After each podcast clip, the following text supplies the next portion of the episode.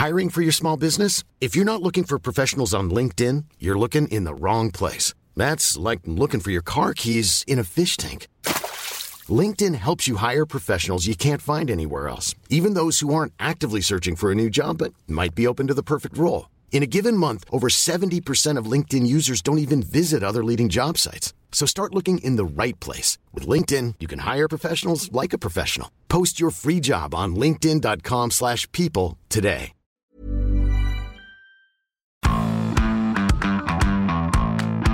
Bonjour à tous et bah bienvenue à l'écoute de Zone Mixte, hein, le premier de l'année. Salut avec Nico. Salut, meilleurs vœux tout le monde. Mais ouais, mais ouais, bonne année. C'est la période, monde, Julien, euh, et C'est la politesse la plus élémentaire. J'espère que vous avez bien mangé, bien bu.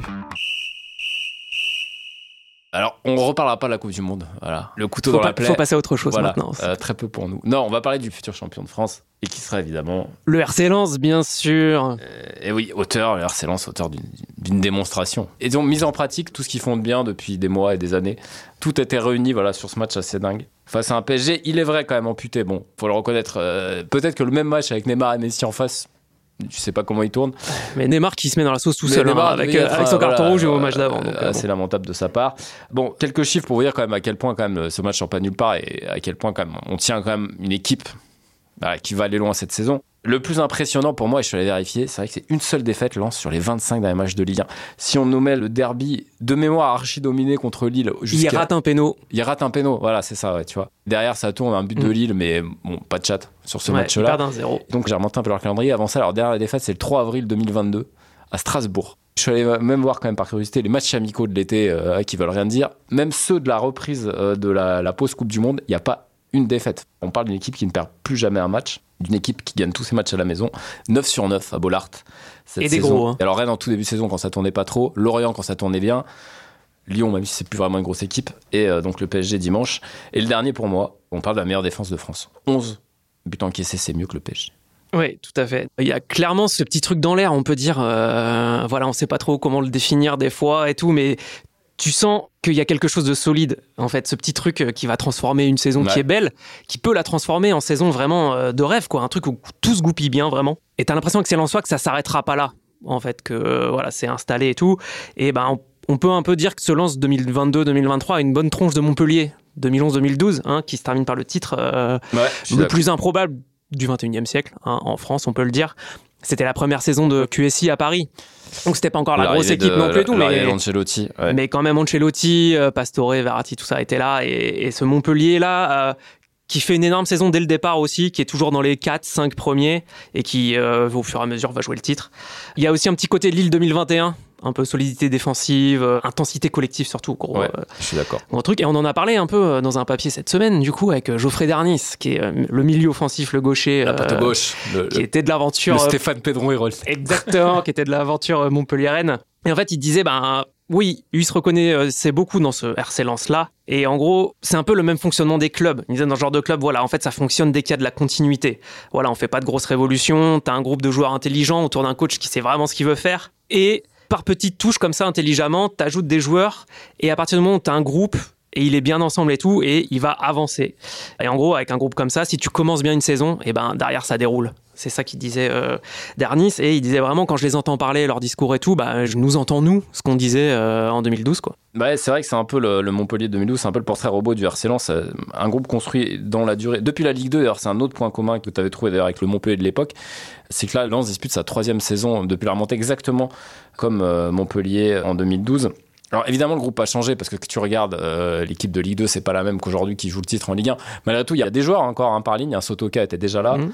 Si je dis pas de bêtises, Gradit Aïdara était déjà dans l'équipe qui monte euh, de la Ligue 2. Et, et surtout, euh, bah, c'était déjà, et on va en parler un peu plus longuement, c'était déjà Francaise euh, Ouais. aux commandes. Et puis non, mais t'apportes par petites touches. Je veux dire, Montpellier à l'époque, juste ils rajoutent euh, Giroud par exemple, qui vont chercher à Grenoble. Ils perdent Estrada et Montano à un moment. Et voilà, ils rajoutent par petites touches. Et eux, ils ont rajouté aussi Fofana au milieu. Ils prennent Samba dans les buts. C'est vraiment du recrutement intelligent. S'il y avait une petite différence, euh, quand même, je Ouais, dirais- sur le recrutement, on va en reparler après. Ouais, Mais, euh, voilà. C'est l'ossature des joueurs, c'est ça Ouais, je sais pas. C'est vrai qu'après, on attend à revisiter le site de Montpellier à l'aune de la Parce carrière que qu'ils ont fait après. À l'époque, n'est pas encore le joueur euh, qu'il est, évidemment. Il se révèle sur la, la saison juste avant, en fait. C'est Et ça. là, c'est la saison où il cartonne. Et... Bon, après, t'avais du Belanda, du Hilton, qui a quand même roulé sa bosse, Cabella. Cabella qui est tout jeune à l'époque. euh, T'as plus quand même de grands noms même à l'époque, que euh, sur ce lance-là. Et disons qu'on a l'impression que ce Montpellier-là, le groupe de l'époque, en fait, bon, c'était René Girard, hein, c'est ça Ouais. Mais là, je dirais que la différence, pour moi, c'est que c'est Lens, c'est vraiment incarné. Par l'entraîneur. Ouais, pour moi, Lens, c'est vraiment Francaise. C'est vrai que euh, oui, c'est lui qui incarne. euh, il a disputé son centième match là, on l'a vu. Il est vraiment quand il écoute le discours des joueurs, ils sont tous à fond derrière lui et fans de lui. Donc Francaise, sa méthode, c'est quoi? On avait fait un papier aussi euh, là-dessus, un peu sur la méthode qu'il a importée de Lorient, sur il responsabilise beaucoup les joueurs. Il leur demande de monter des séances vidéo Ouais. eux-mêmes pour Ouais. un peu voir leurs forces, leurs faiblesses. Les maîtres mots chez lui, c'est un peu intensité, proximité, ambition.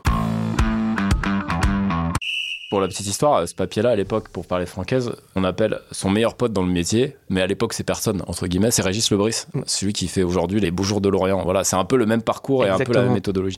Ez, il arrive à Lens juste avant la remontée d'ailleurs, c'est ça qui est drôle. Mais juste avant, avec, re- la, avant- avec la réserve lorientaise. Ah oui, voilà. tu voulais revenir Ouais, là-dessus. je- ouais. Simplement, parce qu'on parlait de Régis Lebris, c'est lui qui le fait venir parce qu'il a été formateur chez les jeunes du Stade Rennais. On parle de ça il y a 7-8 ans. Euh, Lebris euh, le fait venir pour prendre l'équipe réserve de Lorient. Il est champion deux années de suite quand même avant de partir. Enfin, c'est ces entraîneurs de nouvelle génération qui sortent pas non plus. Enfin, ils ont fait leurs preuves avant euh, sur des équipes moins cotées quoi. Ouais, et puis dégage une vraie philosophie de jeu aussi. euh, je trouve, Enfin, ils ont vraiment bien bossé ce qu'ils voulaient faire avant d'être entraîneur. Et le fait de passer par la réserve et de réussir en réserve, ça va les aider.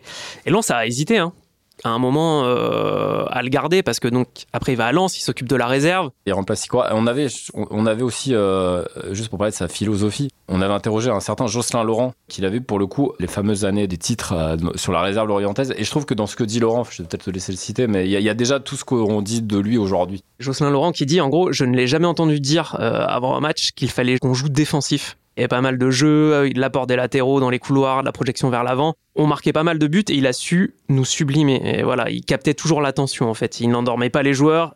Quand on me demande quel coach m'a marqué dans ma carrière, je réponds tout de suite Franck Hez. Je ne connais pas un joueur de l'équipe qui n'a pas accroché avec lui. Alors, raconte celui qui est désormais euh, défenseur. Et c'est ce qui transpire aujourd'hui à Lens. Et c'est peut-être ce que dirait exactement un joueur euh, Lensois aujourd'hui si on l'interrogeait plus longuement sur Francaise. Voilà, on a l'impression d'un gars dans la zone. Un peu, c'est là où on parlait tout à l'heure du parallèle avec Lille aussi. On est un peu aussi dans le Galtier d'il y a deux ans. Mm. C'est le coach du maman voilà, qui colle parfaitement. On a l'impression à, à l'identité locale, qui se prend pas pour un autre. Ça s'est joué à rien parce qu'effectivement, quand il prend le club, il remplace c'est Montagnier qui est viré. C'est l'année du confinement, donc il fait que deux matchs. Mais là, c'est déjà bien lancé. Ils sont dans le top 3 pour la montée, mais il fait que deux matchs. Enfin, C'est-à-dire qu'en gros, il fait rien. Peut-être t'as pas le temps, même s'il est au club depuis un moment, qu'il a déjà entraîné euh, la réserve, c'est ça. hein il avait remplacé Sicora à l'époque. Lens a vraiment hésité à le faire repartir, à le faire partir. Du coup, on se en dit, est-ce que pour la Ligue 1, ça, est-ce que voilà, ça va matcher C'est là où vous voyez, des- c'est des destins qui jouent à pas grand chose. Et, et tu reviens au sportif, trois ans après, là, il est en train de jouer le titre. Et pour dire à quel point, quand même, pour moi, c'est vraiment Francaise qui sublime ce groupe, c'est que t'as quand même perdu quasiment euh, deux de tes trois meilleurs joueurs l'an passé. T'as perdu Klaus et Doucouré qui faisait le- la paire avec Fofana.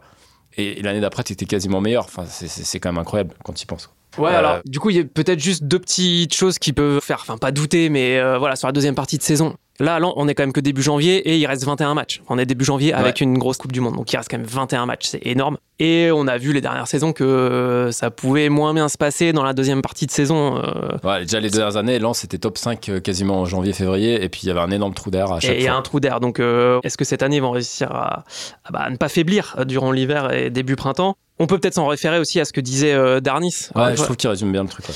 Et en fait, lui, il disait dans une saison, il n'y a pas un déclic, mais il y a des petits marqueurs, en fait, de temps en temps. Pour lui, il me disait vraiment, pour Montpellier, c'était la victoire à domicile contre Saint-Etienne fin mars. C'est la 29e Ouais, mais tu vois, journée déjà. mars, 29e journée. Et ce qu'il dit après, encore plus fort, je trouve. Ouais, en fait, il dit on gagne un 0 dans un match compliqué et tout. C'est vrai, c'est un but de Giroud à la 89e, euh, il me semble. Et après ce match-là, lui, il se dit Putain, cette année, c'est pas possible. On peut pas ne rien accrocher, quoi. Il faut forcer. On va avoir quelque chose au bout, c'est sûr. Et en fait, à ce moment-là, c'est seulement les cinq premières places. Il dit Là, on va être dans les cinq, euh, je le sens. et Ouais. tout. Et c'est seulement à cinq matchs de la fin qu'il se dit Hum, Là, il y a Ligue des Champions, Ouais. euh, je le sens bien. Et c'est seulement sur les trois dernières journées que. Allez, le titre, il est pour nous, on va aller le chercher. Ouais, euh, et ne pas oublier que tout joue sur les, le, le dernier finish. Voilà, on est encore très très loin du bout. Et pour moi, il y avait aussi bon un deuxième nuage noir. Alors c'est un grand mot, puis c'est difficile à évaluer tout de suite, mais c'est quand même la fuite des talents en coulisses. Voilà, il y a quand même une crise à Lens qui n'était pas sur le terrain, mais il y a une crise à Lens euh, à l'automne. On peut revenir sur ce qu'a dit Gisolfi hein, au moment de son départ. Ouais, alors Gisolfi, c'était le, le- Ah, c'est l'architecte du projet, ouais, on, on a parlé un peu du recrutement, mais Gisolfi, c'est lui, c'est Hez. On a parlé d'Hez, mais derrière, en coulisses, celui qui bâtit l'équipe avec Hez, c'était Gisolfi. Euh, T'as parlé de Samba. On peut en parler de Samba juste. Enfin, euh, tu le connaissais toi, Samba, Mm. avant qu'ils aillent le chercher à. En Angleterre, bah, tu sais vite fait qu'il était gardien de camp, mais euh, Ouais, tu voilà. t'es Wavre, machin. Mais moi, je pensais pas que c'était un aussi bon gardien. Il joue à Nottingham. Qui joue la montée en première ligue, il monte en première ligue. T'imagines quand même la solidité du projet que tu as dû lui vendre pour qu'il lâche Nottingham promu en première ligue avec euh, voilà euh, le fait de dire que tu vas jouer Old Trafford, euh, Arsenal machin, que tu as un salaire. En tout cas, il pouvait peut-être on va dire obtenir une prolongation juteuse. Préfère aller à Lens. Gisolfi c'est Fofana.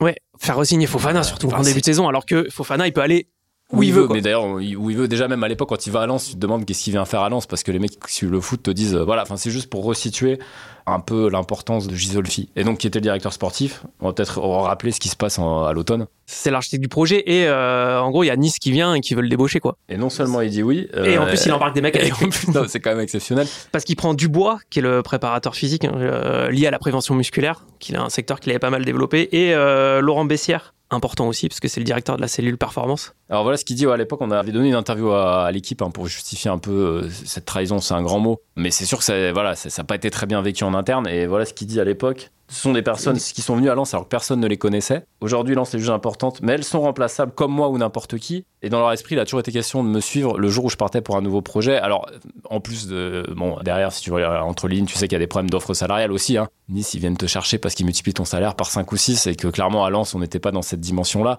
Mais la manière, euh, la démarche, est-ce que ça a laissé des traces déjà dans le club? C'est vrai qu'on n'a pas l'impression. Même si à l'époque, il faut se souvenir de sa conf, hein, parce que bon, quand même, le club fait ça bien. Ils organisent une conférence de presse de départ pour un directeur sportif, c'est pas toujours le cas. Il y avait de l'émotion, mais de la tension aussi, quoi. On sent que c'était dur à digérer, quoi. On sent que c'est solide euh, au-dessus. Et euh, quand tu écoutes Arnaud Pouille, euh, tu sens que c'est réfléchi. Bon, bah, du coup, ils ont promu. Eze a pris un petit peu de galon aussi, au-delà de l'équipe première. Parce que plus de, de, tout le projet, ils ont promu Greg Thiel aussi à l'intérieur du club. Tu sens que bon bah il s'adapte et que même si Solfi avait un rôle excessivement important, Lance aujourd'hui, c'est au-delà de ça quoi. Enfin, je veux dire, le projet, il est mis en place il y a des personnes solides autour. Bon, il n'aurait pas fallu évidemment que Eze parte euh, avec Sophie, évidemment quoi. Là, ça il y a des limites. Ça Je euh, suis d'accord avec toi, je te rejoins sur cette saison. Je pense pas qu'on voit les conséquences de cette petite implosion interne à long terme. Donc jusque là, le club a compensé parce qu'il y a aussi eu des ratés. Hein, voilà, euh, sur le recrutement, il y a eu Berg l'année dernière. Tout le monde l'a oublié. Il est reparti en Norvège. Ils ont pris un attaquant polonais. Je, je, je, sais pas si, qui a, pas, qui a très peu joué. Si je l'ai vu sur le terrain encore. Mais en fait, ça reste un club aux dimensions financières fragiles. C'est-à-dire si tu te trompes une ou deux fois, en fait, l'important, c'est l'été prochain. Voilà. Mais effectivement, là, je te rejoins. Je pense pas que ça puisse impacter la saison lançoise et le fait qu'il puisse être ou pas champion, ou en tout cas en Ligue des Champions. Alors, c'est vrai que tu avais repéré, c'est marrant, qu'ils finissent à Auxerre, comme en, 98, euh, l'année du seul titre de, de Lens avec Tony Vérel, Smith, on pourra faire l'équipe de tête. C'est toi surtout, toi, t'es supporter de, de RC Lens, mais c'est notre jeunesse. Voilà, c'est un titre, le titre de 98, ça, ça reste comme un des plus beaux souvenirs de foot. Euh, Cette ouverture de l'extérieur du pied de Fred Déhu pour Yann Lachor. Oh quelle équipe, quelle oh équipe.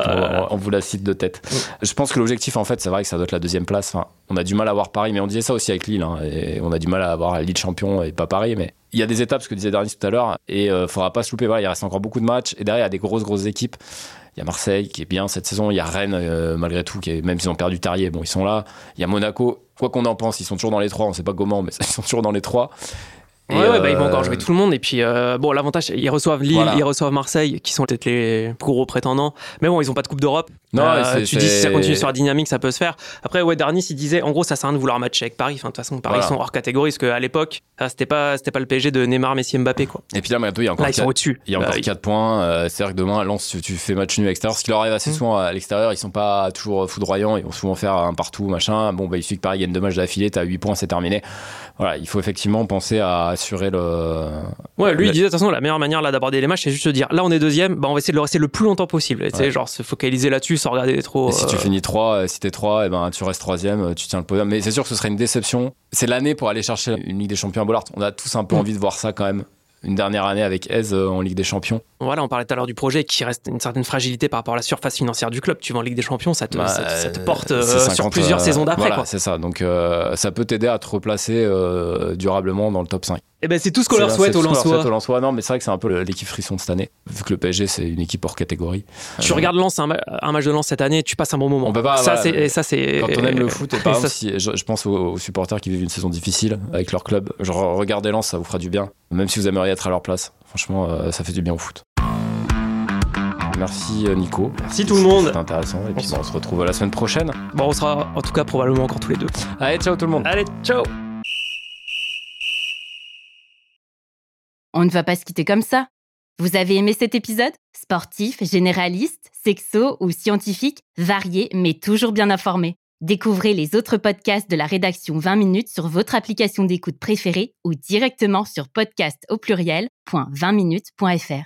Et merci de nous avoir écoutés.